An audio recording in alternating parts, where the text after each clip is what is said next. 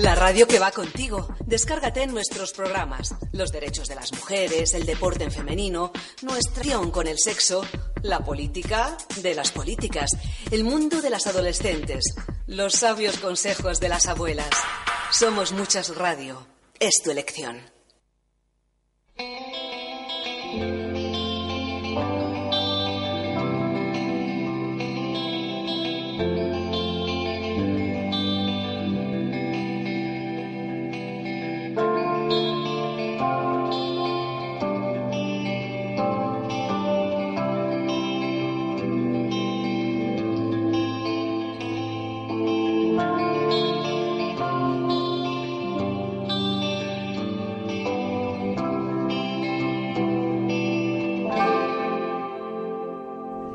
¿Qué tal? Bienvenida a un nuevo programa de Todo en mi voz. Soy Elisabetta Bresanello y te saludo en nombre de todo el equipo que hacemos este programa.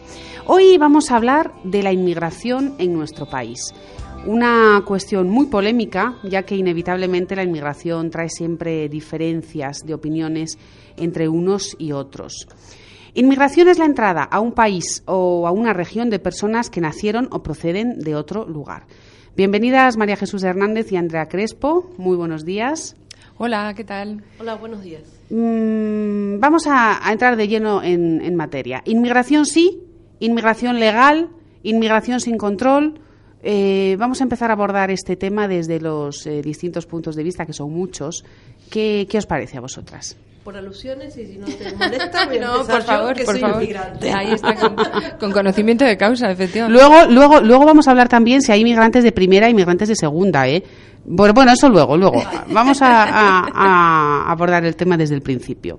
Eh, mira, eh, yo soy inmigrante. Hace 12 años que vivo aquí en España. Y soy hija de inmigrantes. Eso te iba a decir, digo, sobre todo que eres hija de inmigrantes. Claro, de eh, emigrantes españoles. Españoles. O sea, yo me acuerdo cuando le dije a mis padres que me venía para aquí, mi padre dijo, lo que más me jode de todo esto es que vuelva sobre mis pasos.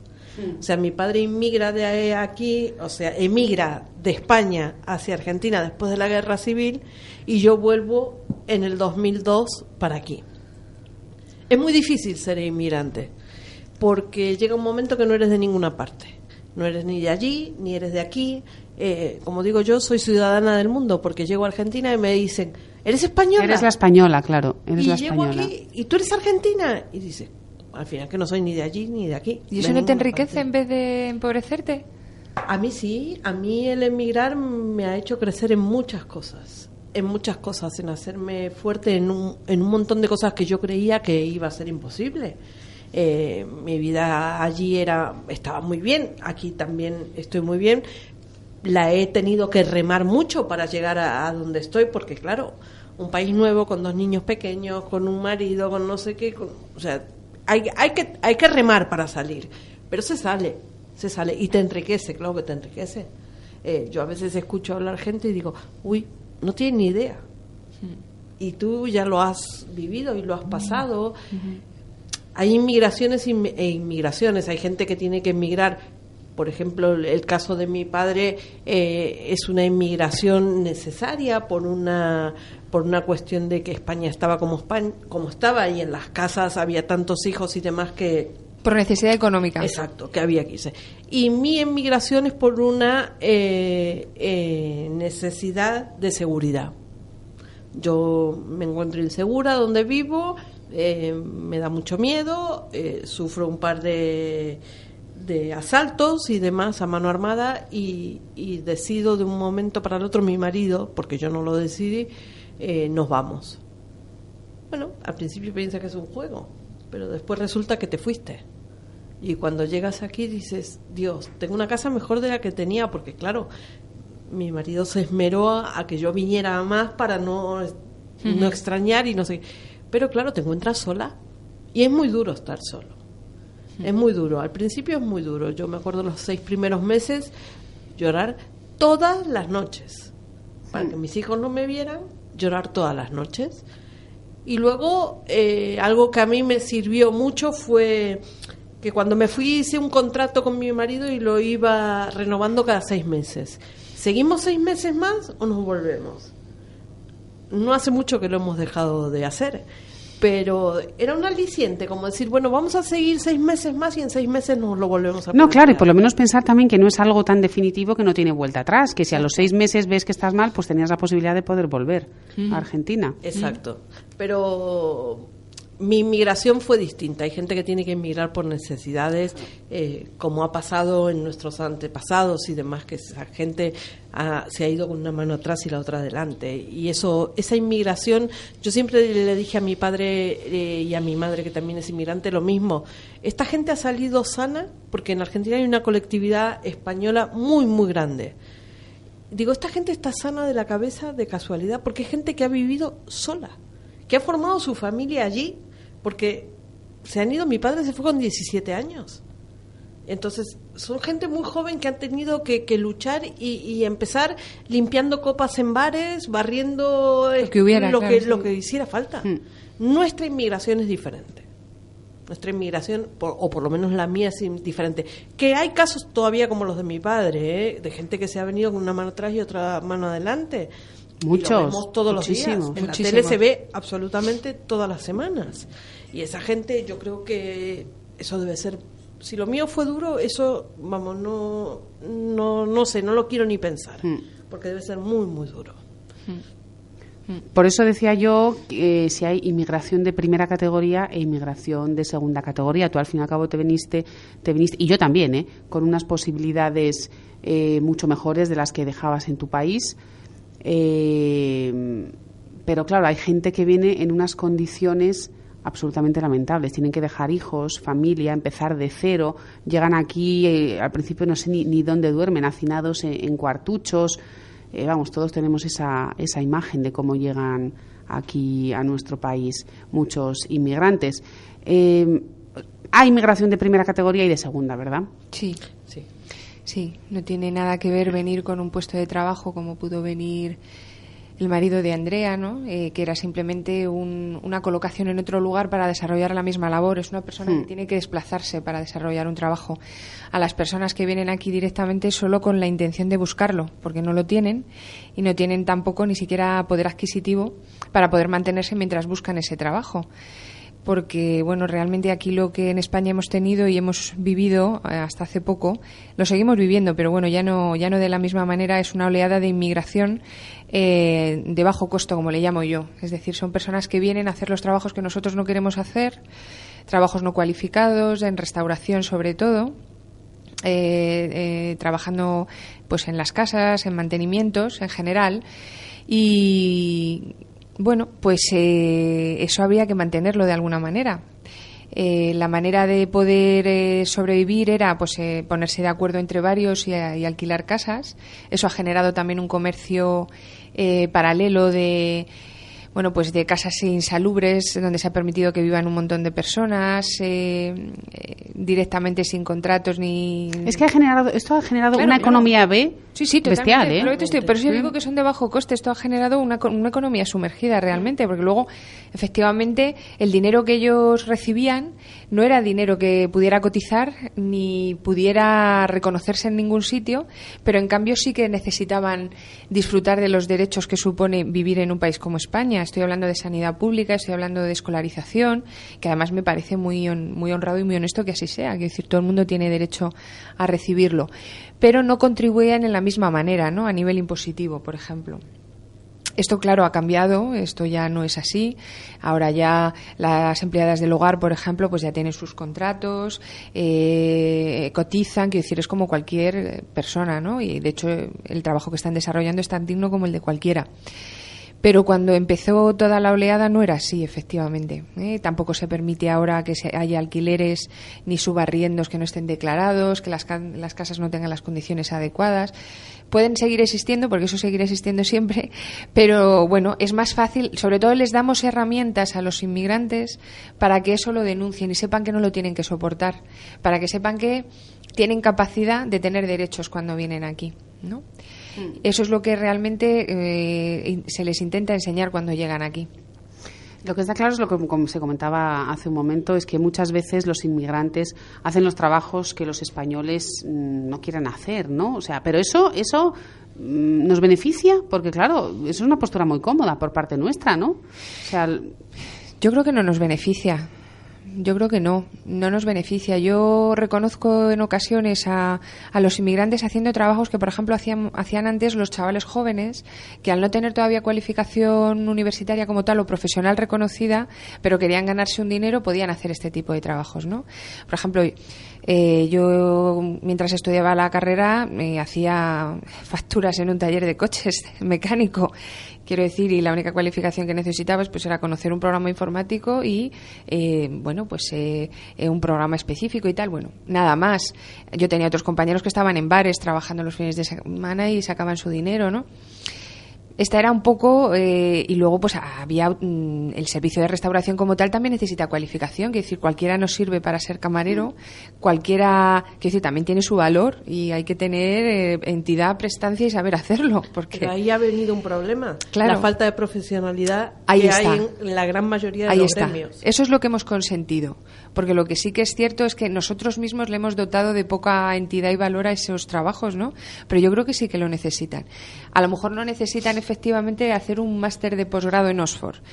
Muchas otras carreras para cualificar a la gente tampoco lo necesitan, porque vivimos un poco la época de la titulitis y eso es otro tema que, que ya hablaremos otro día. Pero eh, yo creo que realmente no es necesario que nosotros tengamos que traer aquí a personas para que hagan un trabajo simplemente porque no, lo, no le damos el valor que merece. Cuando muchas de las mujeres que hemos salido a trabajar fuera, si no hubiese sido porque teníamos una señora que nos ayudaba en el cuidado de nuestros hijos, algo tan importante como eso, porque estaban los abuelos, pero también estaban estas señoras, eh, no hubiésemos podido hacerlo. Estábamos dejando lo más importante que tenemos. Entonces yo creo que eh, cuando empezó a oírse ¿no? todo el tema de estas señoras que se dedicaban a que estaban de internas trabajando y a, a veces maltrataban a los niños no todas esas cosas han tenido que ocurrir para que nos demos cuenta del valor que tiene realmente el trabajo que, que se realiza que no es solamente a una pagar a una señora para que pase el plumero en tu casa que son muchas otras cosas ¿eh? bueno yo creo que que no eh, eh, lo hemos generado sin darnos cuenta probablemente ¿eh? llevados un poco por esta eh, sociedad del bienestar que vivimos, de poder adquisitivo, de trabajo mucho y entonces asciendo y soy mejor y tengo que tener más cosas. Y no nos hemos dado cuenta un poquito de que a veces eso nos ha hecho perder el valor de, cosas que tenemos de manera más inmediata y sin necesidad de llegar tan arriba. Lo que está claro es que ahora mismo, vamos, estamos, mm, los españoles nos hemos acostumbrado ya a ver que prácticamente la totalidad de los camareros son inmigrantes. Eh, la totalidad de las personas que trabajan en nuestros hogares son inmigrantes. La totalidad de los jardineros son inmigrantes. O sea, ya no hay españoles que realicen esos trabajos. ¿Es porque no quieren o porque, o porque a lo mejor los empresarios se aprovechan del inmigrante porque los pagan menos y... Mira, yo me acuerdo cuando eh, yo tengo familia en Andalucía, en Huelva, y tengo a mi hermana viviendo allí. Está, sabéis que está todo el tema de la fruta, la recogida de la fresa. En Tarragona también hay mucho. Y recuerdo una temporada cuando había unas producciones masivas. Normalmente siempre había el efecto de oleadas, pues como pasa con la recogida de la uva eh, en Francia, quiero decir, la vendimia y la recogida de las aceitunas en Andalucía son épocas que ya están establecidas y entonces eso hace un efecto de llamada y la gente sabe que se saca un dinero y eh, se desplazan esas zonas para, para acometer esa labor. Bien. Bueno, pues llegó un momento en España que no había gente ni para recoger la fruta en Tarragona ni para recoger fresas, por ejemplo, en Huelva. Entonces, unos empresarios que, bueno, eh, son personas muy dinámicas y que van buscando soluciones, que sabían que al fin y al cabo necesitaban no perder su producción, pues lo que hicieron fue fl- fletar directamente autobuses, que fue cuando empezaron a traer a, a rumanos y a gente de Europa del Este para hacer toda esa labor en vez de los marroquíes, que eran quienes los hacían, por ejemplo, habitualmente, ¿no? o las personas de color de Senegal y tal. Bueno, pues empezaron a fletar autobuses y a traer eh, a personas de- del este. Bueno, pues te veías a profesores de música, eh, a matemáticos, a gente muy cualificada, porque, eh, quiero decir, eh, eran personas que allí no, tenían no, no tenían trabajo, estaban saliendo de su época de crisis en ese momento y se venían para acá. Bueno, eso fue una oleada de inmigración. Luego mucha gente se quedó aquí, de esas personas que vinieron, y aunque empezaron en esas labores, al final a lo que se dedicaban era el tema de, de la construcción, ¿no? Porque sí que tenían conocimientos, sabían que aquí los materiales eran muy baratos y había personas, entre uno o dos señores, eh, constituyen una empresa de construcción para dar servicios de construcción. y al final montaban aquí verdaderas mini empresas. ¿eh? Bueno, pues eso fue una manera de empezar algo mm, que era necesario para cubrir un déficit y mira, y al final generó riqueza para ambas partes. A mí eso no me parece mal, ¿no? Me parece que es creativo, me parece que es productivo, me parece que es un poco como decía Andrea lo que tuvo que hacer su padre en su momento. Y las condiciones laborales de estas personas eran muy buenas. Muy buenas. Eran muy buenas porque venían con seguros médicos eh, estaban en unas casas que se habían construido prefabricadas. Vamos a ver, no venían con todo lujo. No, claro, o sea, el chalet de, de 600 metros cuadrados, no. De protección oficial tampoco, pero sí que es verdad que se habían construido unas casetas muy adecuadas, con sus medios, con sus baños, con calefacción en invierno. Bueno, son zonas que normalmente no son frías, ¿no? Porque, mm. Pero bueno, la cuestión es que estaban en muy buenas condiciones y se les eh, pagaba muy bien, ¿eh? O sea, que tampoco se practicaba la usura con ellos ni nada de eso. Bueno, pues eh, se generó luego el efecto de, que los nacionales se quejaban porque cuando empezó a haber el paro aquí y cuando empezó a haber una mala situación económica, sobre todo en las zonas que te comento, la gente empezó a quejarse y a decir, bueno, ¿y qué pasa? O sea, ahora que yo necesitaría un trabajo de estas características, porque a lo mejor soy un administrativo o soy un profesor o lo que sea, me he quedado sin trabajo, por lo menos podría estar trabajando en esto. Y entonces es cuando viene el efecto de rechazo. Ya, claro, pero fue el mismo trabajo que ellos habían de, rechazado en un principio. Eso, en su momento. Y entonces, ¿qué haces? Ahora, toda una familia que ha organizado aquí su vida, que ha vinculado aquí su existencia, que ha hecho sus raíces, que ya tiene arraigo, la vas a echar porque ya, ya te molestan, ya no los necesitas. Es que eso tampoco se debe hacer así. Entonces, lo que fue un efecto de llamada, pues eh, además a nivel estatal y todo, empezamos a cambiar la dinámica y empezamos a expulsarlos. Los CEPIs, que son los centros donde se recogen a los inmigrantes antes de devolverlos a sus países, estaban hacinados. ¿Vale? Porque a todo esto ya no era tan fácil hacer papeles. Una manera de ralentizar lo que antes se entregaba como si fueran no churros, porque si mis compañeros me oyen me van a decir que eso no está así, pero bueno, se entregaban con mucha facilidad los papeles, ¿vale? O, o sí que se entregaban eh, la temporalidad de poder manejarte por España hasta que te entregaran los definitivos, ¿vale? Pues eso empezó a cortarse y empezaron a entregarse muy pocos. Y entonces, claro, eh, empezó a haber mucha vigilancia en las calles, a pedir mucha documentación y, ya te digo, a, a, reunir a la gente hasta llenar eh, los aviones y mandarles fuera. Porque eh, estamos funcionando así. Estamos fletando aviones, el Estado está pagando aviones, con lo que supone llenar depósitos de gasolina, pagar tripulación, ¿Eh? Sí, porque la repatriación no se le cobra al repatriado, lo paga el Estado. Lo paga el Estado. Hmm. ¿Vale? Entonces ahora estamos haciendo eso, pues un poco mm, como maniobra política, me da igual el color porque lo hicieron los que estaban y lo siguen haciendo los que están. Y los que vendrán lo volverán a hacer. Pues seguro. Porque es así. Porque seguro que lo harán así, efectivamente. Eh, un poco pues para, para que la gente se, se desenfade, ¿no? Un poquito y se les pase un poco el disgusto. Hombre, lo que está claro es que el fenómeno de la inmigración eh, para cualquier gobierno es un fenómeno a tener en cuenta. Claro, pero intentar controlarlo de alguna manera, ¿no? Las migraciones yo creo que siempre son naturales, ¿no? Mm, siempre han sido hasta cierto punto. La gente salía de los pueblos para ir a las ciudades porque había más oportunidades. Y luego ocurre al contrario, ahora está incluso ocurriendo lo Sí, lo que pasa es que aquí en España ahora mismo tenemos un problema de inmigración mm, demasiado alto, quiero decir. Yo no sé si estamos capacitados para, para hacernos cargo de toda la gente que viene, ¿eh? Ahora mismo eh, no es que no, podamos hacernos cargo, el, problema es que tenemos muchísima gente ya de por sí, eh, habitantes, ciudadanos eh, reconocidos, que están en el paro y que necesitan trabajar. El problema es que efectivamente la capacidad que tiene el Estado de ayudar a todos aquellos que ahora mismo no tienen capacidad se tiene que repartir con ellos. ¿No? Con las personas que, que, que, que, inmigran y que no tienen capacidad económica. Entonces hay un agravio comparativo actualmente, porque si no hay dinero para unos, pues no debería haberlo para otros, ¿no?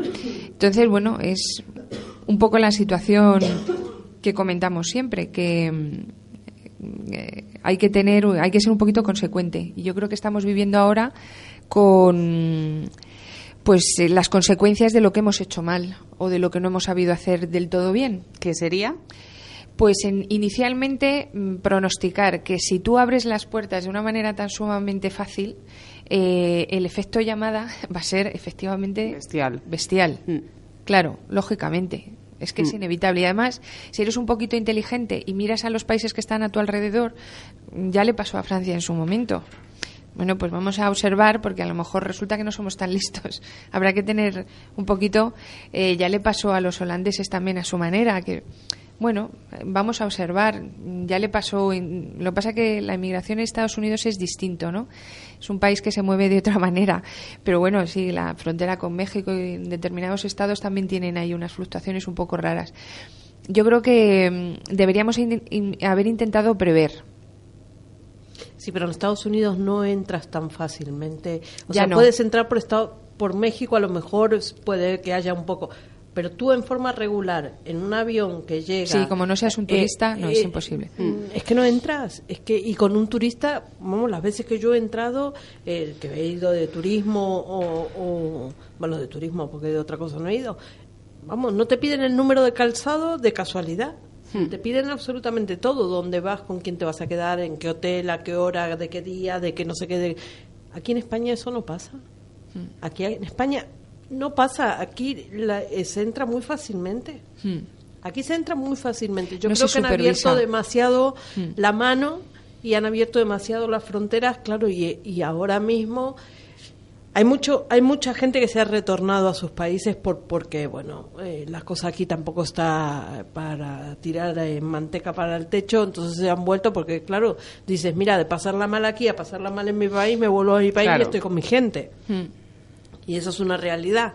Pero sí es verdad que en un momento yo creo que estábamos eh, eh, saturado el sistema completamente. De mm. hecho, te pasaban la seguridad social de pedir una cita médica y te la daban para eh, cinco o seis meses para adelante. Y tú decías, pero es que me morí antes. Claro. Mm. Pero el sistema estaba saturado totalmente. Porque si algo tiene bueno España, mm. es la seguridad social. Que ustedes me podrán decir lo que quieran, pero ustedes no tienen ni idea cómo funciona en otros sitios. Sí, sí, sí, sí tenemos constancia. De hecho, sobre todo, yo recuerdo un periodo, eh, si veraneas en la zona de la costa, eh, donde están eh, muchísimos holandeses y el turismo europeo, como les llamo yo, los, los rojitos felices, ¿no? Porque se ponen las, gambitas de gambas y de vinito y venían... No, digo que se ponen como gambas ellos, de colorados. Sí, gambas también, ¿eh? Porque son los rojitos de otra forma. Claro. Entonces, este no es del sol. Es, del sol. Son, los que... Eh, una, la fiel los camarones, vamos. Sí, sí, la fiel demostración de que España es sol y vino, ¿no? Y alegría. Y fandango. Y fandango, sí, porque luego yo siempre lo digo, son ellos, porque nosotros realmente solo disfrutamos en agosto como mucho y 15 días, no, no todo el año, pero bueno. Y, yo sí recuerdo que, además con, con, una capacidad adquisitiva bastante grande, ¿no? Porque sus sueldos allí, en comparación, para poder disfrutar aquí, les dan muchísimo más, ¿no?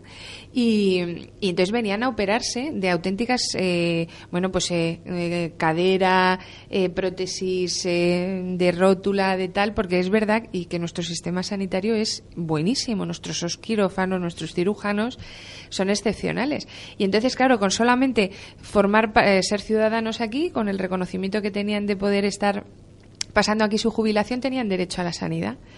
Y entonces, bueno, eh, era impresionante. O sea, eso ha sido un tongazo mm, considerable, ¿eh? Considerable. ¿Eso nos produce un rechazo a los españoles con respecto a estas personas? Porque al fin y al cabo, eh, no digo que no puedan también disfrutar de las ventajas que tenemos en nuestro país, pero claro, si eso es en detrimento del español, pues yo creo que no nos ha importado compartirlo, figúrate, pero yo creo que en el fondo la gente era consciente, ¿no? Es lo mismo que cuando llegaba la, eh, la, mamá de la casa y decía el abuelo, bueno, voy a ver al médico de cabecera. Y dice, abuelo, vas, espera, que te voy a decir lo que le tienes que pedir que nos haga de...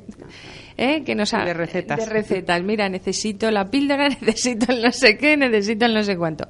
Y venía luego el abuelo a las 12 de la mañana con, con un, pues, con el arsenal. ahí que te mueres, ¿no? Claro, pues, eh, ¿cómo no va a quebrar la sanidad? Y en eso no ha tenido culpa los holandeses, ha tenido culpa Carmen del Quinto, que la mujer, pues es lógico, como que está inflada a impuestos su marido y ella y toda la familia, pues dirá, esto tenemos que sacarle partido.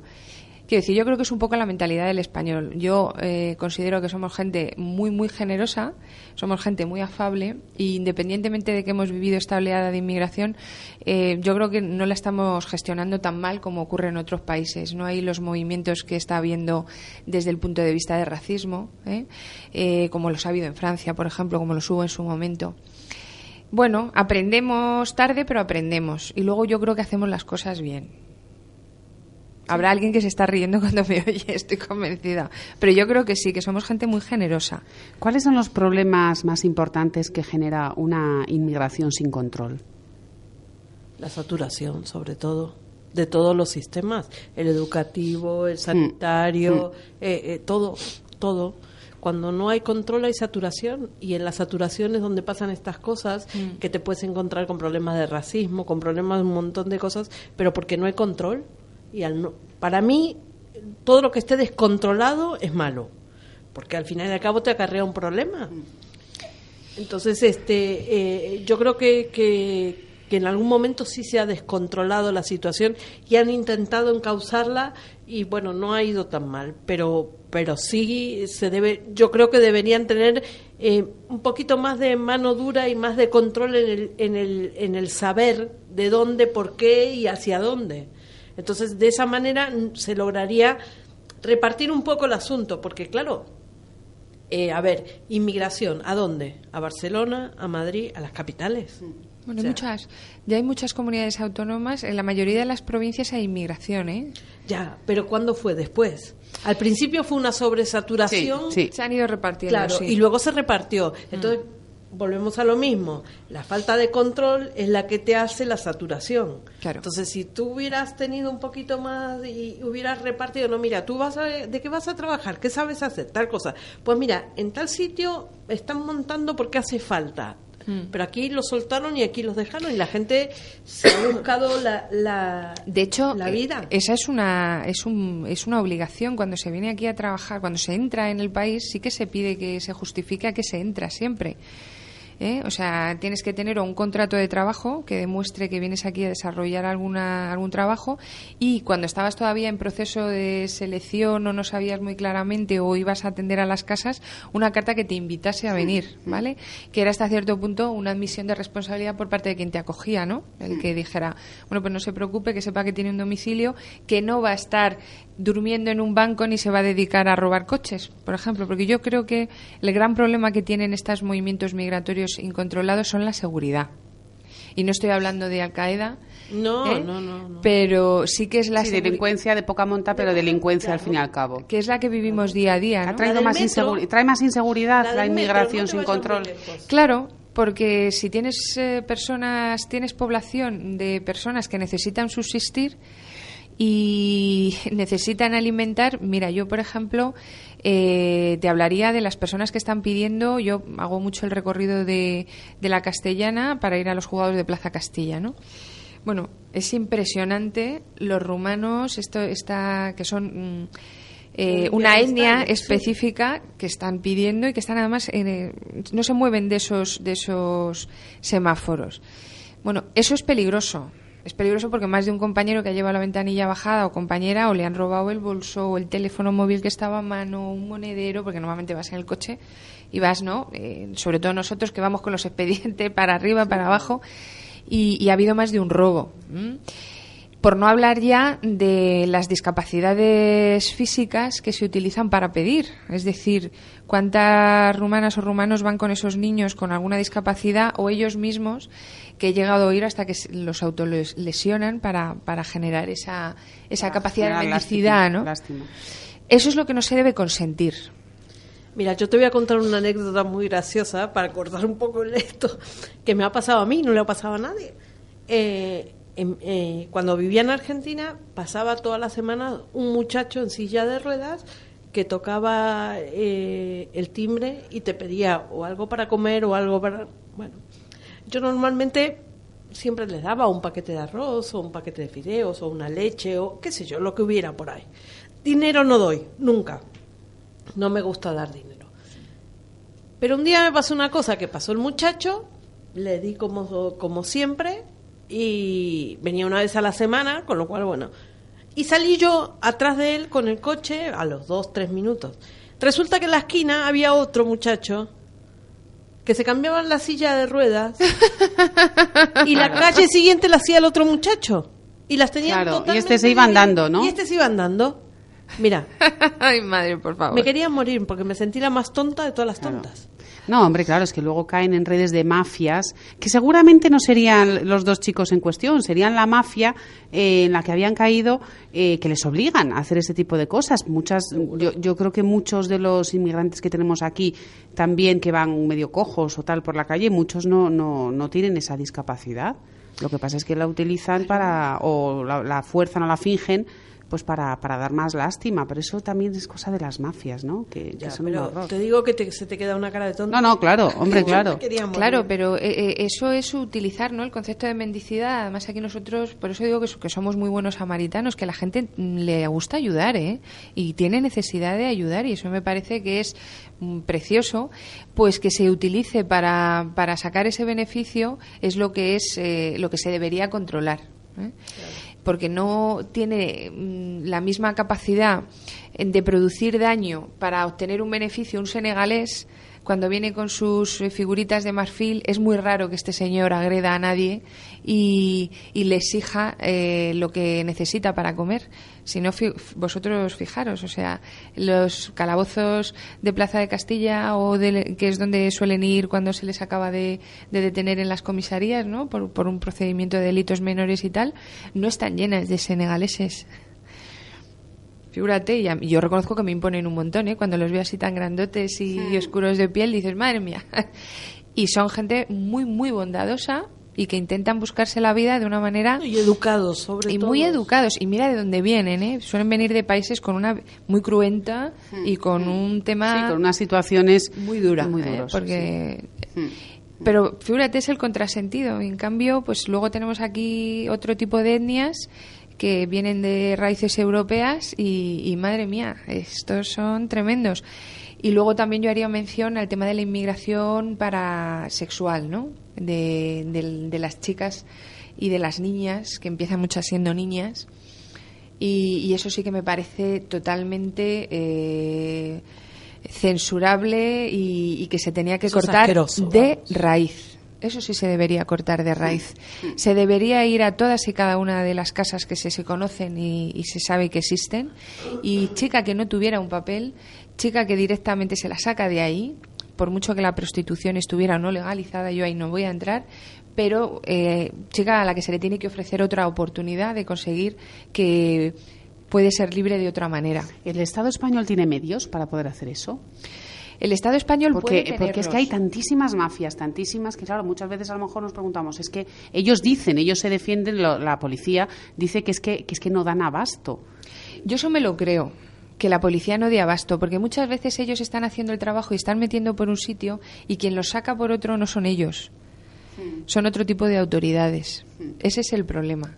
Yo hablo a pequeña escala, eh, yo conozco un centro que está cerca de mi domicilio, eh, que se dedica a la prostitución, eso está, es así, está reconocido. Si son mujeres mayores y, y- y tienen aquí sus papeles, están ejerciendo una... pro- eh, ellas son libres. ¿no? No tienen ningún tipo de problema. Pero es el, el problema es que es- está reconocido que en, en- en muchas ocasiones traen a chicas eh, que aparte de que las han eh, extorsionado vilmente... Las han engañado. Sí, sí, pero ya no solo es engañar, es que las extorsionan. Que tú no sabes el dinero que pagan para venir aquí, que esa es la deuda que generan y por la cual venden su cuerpo para Las poder... amenazan también. Claro, para poder... Porque luego se queda allí la familia, ¿eh? Se queda no- otra hermana pequeña normalmente que le dicen que si no quieres que se, ver cómo estás tú, o padres y madres No, y dependientes... retienen documentación y un montón Claro, de cosas. claro, un montón de cosas. Entonces, al fin y al cabo, es siempre el sentimiento de abnegación ese que caracteriza a las mujeres de lo hago, pero porque sé que es mejor y yo me sacrifico. Eso es lo que habría que erradicar. O sea, yo eso creo que hay que erradicarlo seguro. Por eso dentro de lo que es todo el tema de inmigración, que como muy bien decías, pues a- eh, son muchos ámbitos, ¿no? Los que abarca. Yo creo que para que el, el gobierno pudiera ser verdaderamente efectivo, quizás debería verlo de manera parcelada y decir, bueno, evidentemente no vamos a poder arreglar esto de la noche a la mañana. Vamos a empezar por pequeñas cosas. Vamos a cuidar que las mujeres que entran en este país ¿Cuáles son las prioridades? no? Exactamente. Vamos a priorizar. Mira, que una mujer que entre en este país pueda ser libre, pueda acceder a una formación, que tiene que hacer trabajos a lo mejor menos cualificados, pero vamos a permitirle que los haga en buenas condiciones, que tenga lugar, un lugar salubre donde estar viviendo. Y si ejerce la prostitución, que sepa lo que supone. Sí, desde luego que sea algo libremente escogido. Exactamente. no porque esté obligada por miedo o por amenazas o por extorsión. Porque además ahí luego se mueven muchos eh, intereses económicos, políticos, de personajes, porque claro, todo ese mundo, ¿sabes quién lo lleva, no? Los hombres. Determinados hombres, no todos pero sí que es verdad que es un negocio masculino, independientemente de que luego siempre hay algún, a mí siempre hay algún compañero que me dice, oye, ¿y las madames de los...? Digo, es verdad, las madames es porque siempre damos mucho mejor nombre eh, a los lugares, pero sí que es verdad que el negocio de la prostitución lo originó un hombre. Bueno, pues nada, vamos a hacer una breve pausa y ahora seguimos.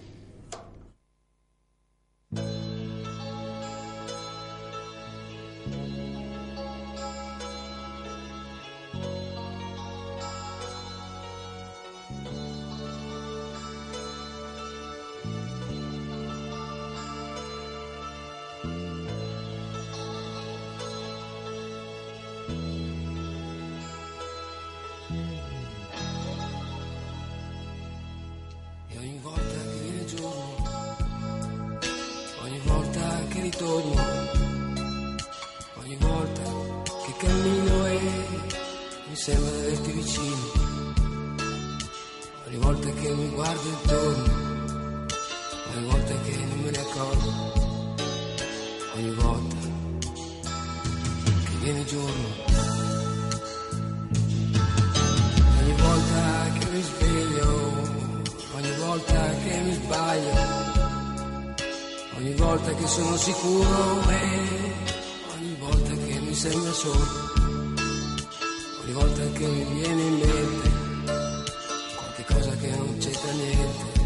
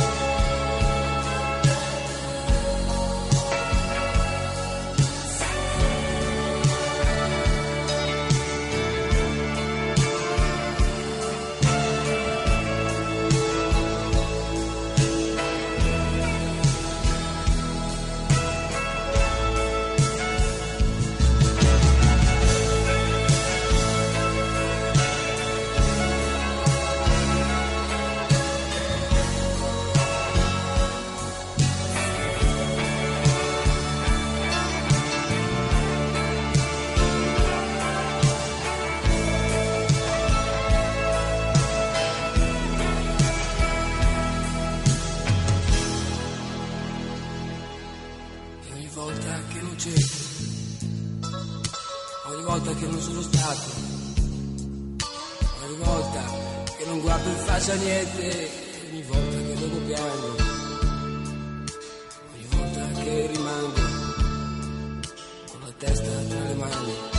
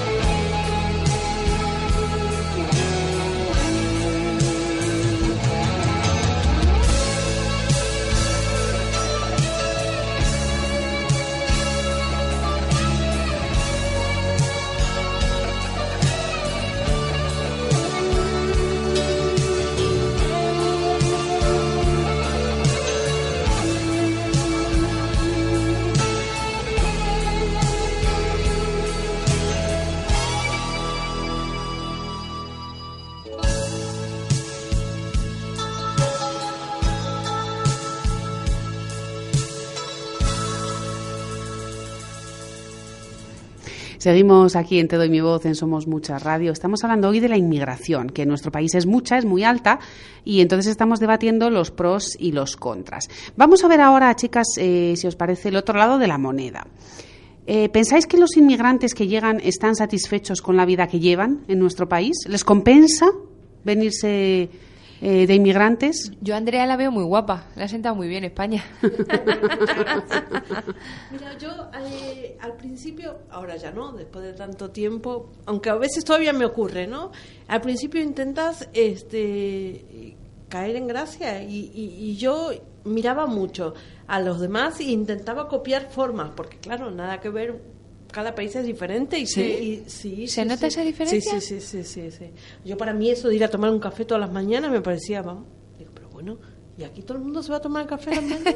para mí eso no, no, no, no es así.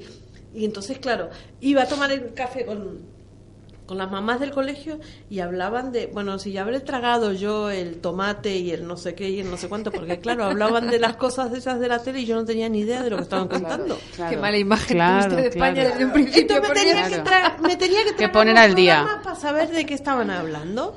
Claro. Entonces, claro, yo, bueno, y yo decía, Dios mío, otra cosa que a mí me llamaba mucho la atención era que se vistieran de punta en blanco a la mañana temprano para ir al colegio.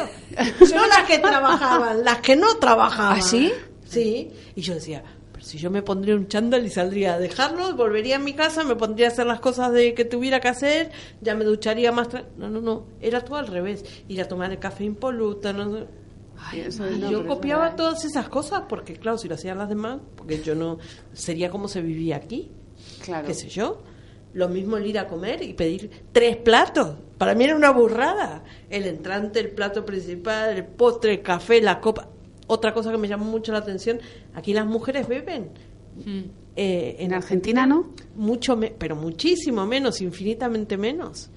Infinitamente menos. Para mí fue un desafío el sentarme en una barra de un bar a tomar algo. En Argentina te sientas en la barra de un bar ni de casualidad. Qué curioso. Ni de casualidad. Y si te sientas en la barra de un bar eres porque eres de otro tipo de, de cliente. que estás buscando, que estás buscando, buscando batalla, ¿no? Entonces para mí eran cosas como eh, llegar a un bar y sentarme sola. Bueno, me moría. Pero son cosas que tuve que ir venciendo una a claro, una. Claro, Porque yo soy de las que dice que donde fueres haz lo que vieres. No, no, está claro. Es que te tienes que integrar, está claro. Si y no... bueno, entonces, claro, siempre con mucha prudencia, siempre hablando, eh, eh, escuchando más que hablando, porque, porque no sabes. No sabes. Y eso que yo, y soy la primera generación de argentinos, que todos en mi casa son españoles. Son todos de Santander, con lo cual yo guisaba igual que aquí, yo comía igual que aquí. Para mí la comida no era un trama, que había otra chica en mi urbanización argentina que decía, ay, ¿cómo te arreglas con la comida? Es que yo y yo le decía, claro, pero es que yo es la comida de mi abuela, es la de toda la vida, es en mi casa. Claro. Pero sí es verdad que yo, yo puntualmente imitaba. Qué curioso. Claro. Y las, y las personas que vienen en otras condiciones que no son las tuyas, ¿al final les compensa haber venido a nuestro país? Porque yo creo que desde el punto de vista económico seguramente sí, porque lo que ganan aquí, claro, es una auténtica fortuna en sus países y con lo que ganan aquí pueden ayudar a sus hijos, a sus familias, hmm. a sus hermanos a tener una vida mucho más digna en los países de origen, ¿no? Hmm. Sí, desde ese punto de vista yo creo que sí, que es muy beneficioso, ¿no? Porque aquí se les da, se les brinda una oportunidad que allí no tienen, ¿no? O sea, es una manera de cumplir el deseo eh, de oro, ¿no? Dorado por el que vienen realmente. Pero yo creo que eso hasta cierto punto es relativo, porque mm, al final lo que hace es generar guetos, eh, que eso es lo que no es, yo creo, adecuado, ¿no? Eh, guetos, con guetos, ¿qué quiero decir? Bueno, pues cuando viene población que sabes positivamente que viene a cubrir puestos que no son muy cualificados, ¿no? Y son personas sin mucha eh, capacidad económica, pues que el, mercado inmobiliario se especializa en ellos. Y hay, una, hay determinados barrios o determinados ámbitos de cada población que se dedican a, darle servicio a estas personas.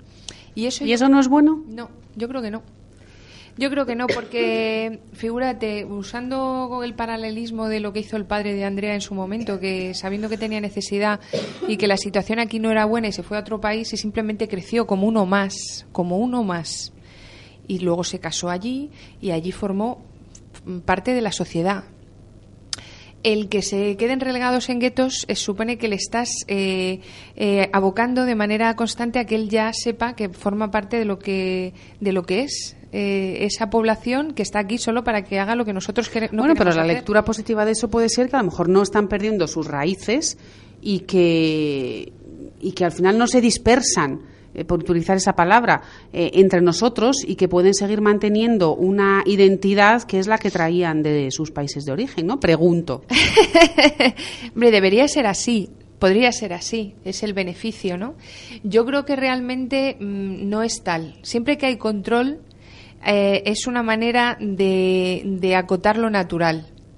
Si una persona, eh, nosotros tenemos muy claro que cuando vamos a, Europa y se nos va gente muy cualificada, eh, decimos, madre mía, qué, qué, mal lo estamos haciendo, ¿no? Estamos perdiendo gente que aquí nos aportaría un valor. Mm, bueno, pues hagamos lo mismo, eh, que esto funcione en ambos sentidos. Mm, las migraciones son naturales, que nosotros podamos permitir que en un momento determinado vengan aquí personas y que no tengan que ser eh, cualificadas o, no, eso haga que tengan más valor o menos. Yo entiendo que tiene que haber un nivel de población eh, que sea un poquito eh, más asequible de lo que pueda ser otro y a lo mejor precisamente esas personas que tienen menos capacidad tienen que soñar en que pueden llegar a, más arriba, pero se les tiene que posibilitar saber que pueden llegar más arriba. Si se vive eh, a raíz de guetos siempre, tampoco se les está dejando que eso se lo planteen. Por, por, eso se les debe dar papeles. ¿Pero tú crees que es tan exagerado eso de los guetos? Sí, ¿Sí? Sí, sí. Y a, y a, nivel de papeles, a nivel de reconocimiento, de, de, hacernos, de hacer que formen parte de nuestra sociedad, se, se hace así realmente. Lo que intento decir es que una de las maneras que ellos tengan muy claro que cuando vienen aquí pueden tener trabajo es obligarles a que luego, una vez que están aquí, tienen que responder en la misma medida. Eso es lo único que digo. La mejor manera de que seamos realmente honestos y no generemos una inmigración que no tiene valor y que solo da mendicidad y que no nos aporta nada positivo, es eso. Vienes, perfecto, pero tienes que venir como un igual, o por lo menos con la intención de convertirte en un igual. claro, por lo menos en obligaciones, eso está claro. Por eso digo, por eso digo que ese es el matiz. Y lo que hemos hecho es precisamente lo contrario. ¿Pero lo que hemos hecho nosotros? Lo que se ha hecho en España. Porque a lo mejor ellos lo han demandado. No lo han demandado tampoco. Lo que pasa es que si han venido eh, con, con esas premisas establecidas, bueno, pues ellos intentan pedir pero al fin y al cabo es como hacemos en general en la vida social. Al final eres un borreguito más, ¿no? Tú vas por donde te dicen. Y si vas a ver a una autoridad o vas a ver a alguien que es el que está gestionando tus papeles y te dice nada, nada, tú, por este caminito que es el que tienes que seguir, que es el que está establecido. Tampoco tienen mucha capacidad de hacer mucho más, ¿no? Digo sobre todo a los que ya vienen sin, sin capacidad, sin recursos.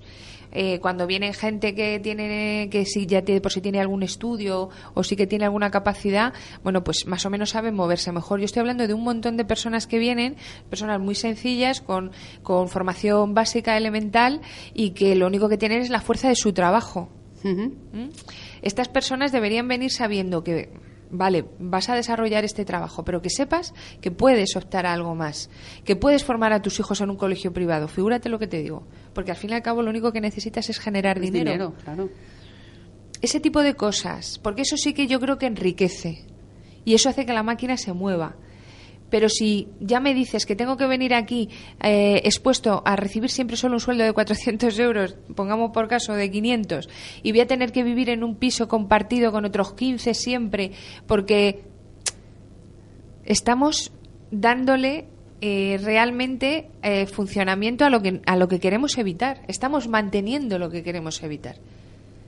Yo, yo lo veo así tienes que reconocerles desde un principio que, mire, usted viene aquí, me parece perfecto, ahora viene en malas condiciones, pero que sepa usted que lo único que necesita es un buen eh, nivel salarial, por bueno entiendo, pues bueno, eh, intente usted acceder, si quiere usted tener tres puestos de trabajo, tenga usted tres.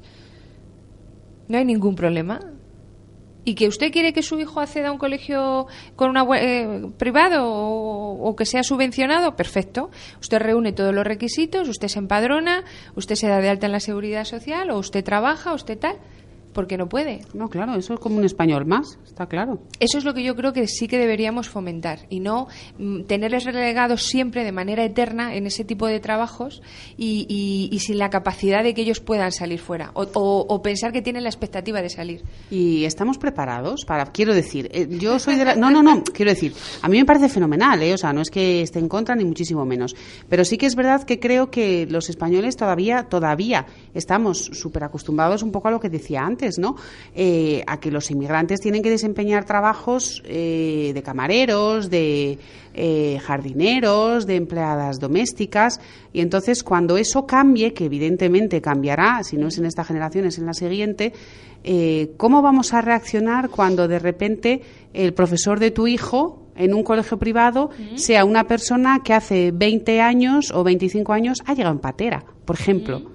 Estamos, eso lo vamos a asumir bien. Deberíamos. Claro, hombre, claro que deberíamos, pero. Pero por ejemplo hay sectores en, la medicina. En, tu país, Argentina, han venido muchísimos médicos.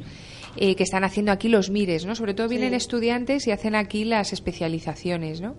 Bueno, yo considero que, por ejemplo, además con Argentina, pues tenemos una hermandad especial y, y, bueno, es más sencillo. La única diferencia que yo aprecio con vosotros son los vasos de mate y el, y, el, y el acento, pero os veo uno más, ¿no? No te olvides que nosotros somos descendientes de italianos y de españoles. Y claro. Eh, que nosotros es muy, es muy europeo. Claro, por eso digo que quizás ahí sí que estemos más en sintonía. Yo lo que veo complicado es, por ejemplo, ir a un servicio sanitario y permitir que te atienda, por ejemplo, un iraní una persona de, de raza india o, o pakistaní o pues eso que ya el color difiere un poco. Claro. O imagínate un senegalés. Sí no no que, ¿Eh? es que eso son eso se da eh eso claro. se está dando son muy poquitos casos pero mm, existen. mm, mm. entonces yo sinceramente me posiciono en esa situación y, me encanta pensar que eso sea posible, porque eso me parece que sí que es la globalización real y no que, podamos consumir en cualquier punto del, del, mundo, ¿no? Yo creo que eso, a eso sí que es a lo que tendríamos que tender. De hecho, yo tengo una, bueno, eh, soy asociada a una, a una prepaga privada y, y, cuando llamas médico a Prepaga privada, que es? Eh, sociedad, sociedad. Vale, sociedad médica, vale. una sociedad médica privada, por no dar el nombre. Ah, este, porque como la tengo que pagar, si la tuviera que decir, eh, me, Te rebajaba, claro, si fuese gratis lo decías, ¿no? Pero como lo tengo que pagar, yo no le voy a hacer publicidad. Eso es. Eh, y sí, es verdad que vienen muchos médicos, cuando sobre todo cuando pides a domicilio, yo soy de las que pide mucho a domicilio cuando una gripe o lo que sea, no me gusta trasladarme ni trasladar a los chicos porque considero que los hospitales y las clínicas y demás son focos infecciosos. Entonces, cuando tú no sabes qué es lo que tienes bien, me prefiero que vengan a, casa eh, a revisarlos. Y, y, sí es verdad que ya hay muchos médicos que no son de aquí. Sí, bueno, yo en el, propio hospital. Un negro, negro, negro de test, muy, muy. Y era cubano. ¿Ves? Y mm. Vamos, el tío fenomenal, un médico, un doctor, uno más. Claro. O sea, a mí no me, a mí no me hace. Pero yo creo que nos, nos tendremos que ir acostumbrando, ¿no? Pero sí que es verdad que, que es una prueba, ¿eh? es una prueba de fuego vivir situaciones así, en determinadas profesiones sobre todo. ¿eh? Yo creo que sí. ¿Y los inmigrantes se integran? O vienen, lo que hablábamos antes de los guetos, yo creo que, que esto de los guetos, o por lo menos no, vamos a utilizar la palabra gueto que muy fea, de, ellos se, se agrupan em, y muchas veces mm, tenemos la sensación de que ellos no se integran, que no quieren, no formar parte de nosotros, pero a lo mejor nuestras costumbres, ellos siguen manteniendo bueno, sus costumbres las tienen que mantener. claro, claro. de tener un claro, y de enriquecer. Claro. Pero muchas veces nos exigen a nosotros que entendamos y que, y que demos por válidas muchas cosas que a lo mejor en nuestro país no lo son tantas. Yo creo que es una idea que tenemos nosotros. Que no es así. Que no es así. Estoy convencida de que no es así. Eh, a mí me encantaría, yo siempre dije que me encanta Madrid porque es muy cosmopolita, hay gente de todas partes y para mí las inmigraciones lo que traen son riquezas, un montón de otras cosas y, me parecía fantástico. A mí me encanta escuchar costumbres de otros países, cómo, cómo hacen, cómo se vive, qué sé yo, eh, las Navidades o, el Día de Acción de Gracias o el Día de no sé qué o el Día de no sé cuánto. A mí me encanta saber todo ese tipo, ese tipo de cosas. Y yo creo que, que, que somos más nosotros, y cuando digo nosotros hablo de los españoles, los que tenemos eh, como, como que prejuzgamos Entonces ya vamos con el, Mm. con el freno de mano echado y, y claro, el otro se corta porque ya te ve venir como en una situación de... No, pero, Pero- yo creo que ellos intentan interactuar y demás y, y, y eso es lo bonito, por- o por lo menos para mí. ¿Más por el carisma español o quizá por la situación o la posición en la que se encuentra ese español cuando lo hace? Yo creo que lo que intento decir es que yo creo que es más dentro de las mm, de lo que son la sociedad española, pues como cualquier otra sociedad, eh, las personas con quizá un nivel eh, social o un poder adquisitivo mayor suelen pueden tender a, a, a lo mejor a, a sentir una necesidad mayor de establecer en qué ámbitos se mueven y, y- y las personas que aceptan dentro de esos ámbitos. O necesitan mayor seguridad a la hora de abrirse. Digo a nivel personal luego sí, ¿eh? sí, que son personas estoy convencida muy abiertas y que y que saben eh, desarrollarse. Pero en cualquier sociedad mm, española británica francesa o italiana eh, las personas que se que, que viven a cierto nivel sí que es verdad que eso genera siempre como un una especie de rasero que atravesarlo no es por nada, es que es lógico, tampoco tienes capacidad de acceder a ello. Entonces muchas veces se genera de forma natural, ¿no? Bueno, eso es natural, ¿no? Consustancial. Eso es muy utópico y muy bonito pensar que cualquiera puede cambiarlo. Ha cambiado mucho, ¿eh? Porque ahora mismo sí, sí, eh, la capacidad económica ya no va relacionada con el estilo, ni con el apellido, ni con el nombre, ni con la posición social. Hay gente que tiene muchísimo dinero y vienen de la nada. ¿No? Que es lo que muchas veces las personas que teniendo dinero, estilo y posición de toda la vida achacan que, que se tienen que codear con ese tipo de personas. Los ¿no? nuevos ricos, vamos. Exactamente, los nuevos ricos, ¿no? Ya, Yo- pero que son los que normalmente saben lo que vale el dinero.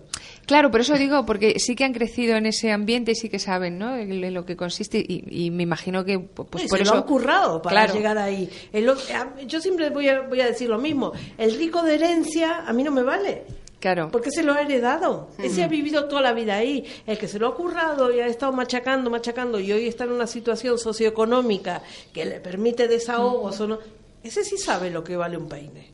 Claro, y aparte ese, pues seguro que estará acostumbrado a relacionarse con personas de muchos ámbitos. Y con respecto a la inmigración, pues eh, yo creo que eso es eh, lo que realmente deberíamos intentar ver todos con naturalidad, ¿no? En la capacidad de decir, bueno, ha tenido que venir población aquí, nosotros sabemos que había trabajos que no queríamos hacer, perfecto, eh, lo ofrecemos, que los desarrollen ellos, pero que el que luego se mezclen con entre nosotros, formen parte de nuestra sociedad, se queden aquí, eh, formen lazos y hagan arraigo, no debería ser para nosotros tan problemático. Debería ser algo natural. Lo que a lo mejor será natural ya para nuestros hijos, ¿no? Que ya se empiezan a mezclar de otra manera. Claro. A lo mejor nosotros somos la generación que hemos visto llegar a toda la inmigración y entonces estamos un poquito más de uñas, pero ya nuestros hijos lo ven como algo mucho más normal, ¿no? De hecho, su compañerito de clase de Claro. cualquiera de nuestros hijos, Sí, claro. a lo mejor es de cualquier país del mundo. Sí, sí, sí, sí, sí, sí, Porque está claro. Por Claro. lo que fuera, eh, ya sea por necesidad, por traslado de trabajo, por lo que fuera, a su papá o a su mamá los han trasladado y, y ellos al final y al cabo están en un colegio y a mí me encanta porque como los chicos no tienen prejuicios, son fantásticos. Claro, sí, es lo bueno, porque Claro. lo ven con total naturalidad. De todas maneras, nosotros hablamos siempre un poco desde la visión de la, de la posición que ocupamos, ¿no? Que yo creo que somos personas privilegiadas, tenemos capacidad de, eh, de desarrollarnos bastante bien.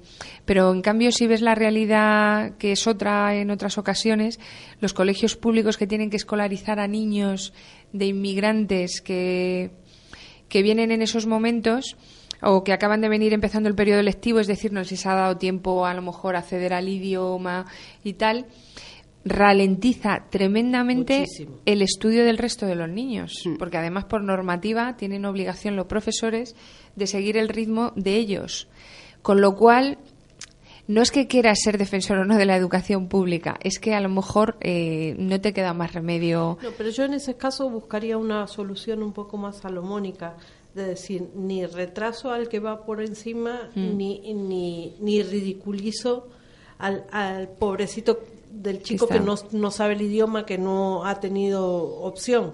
Yo ahí iría- haría este, pruebas nivelatorias Mm. y, y a ese chico no lo hago sufrir hasta que lo nivelo, lo pongo en un curso y ya luego cuando lo puedo Claro. subir a su curso con sus pares, lo pondría. Porque al final y al cabo es el mismo sistema el que hace que esos chicos sean foco de risas de un montón de, de otros niños. Está claro.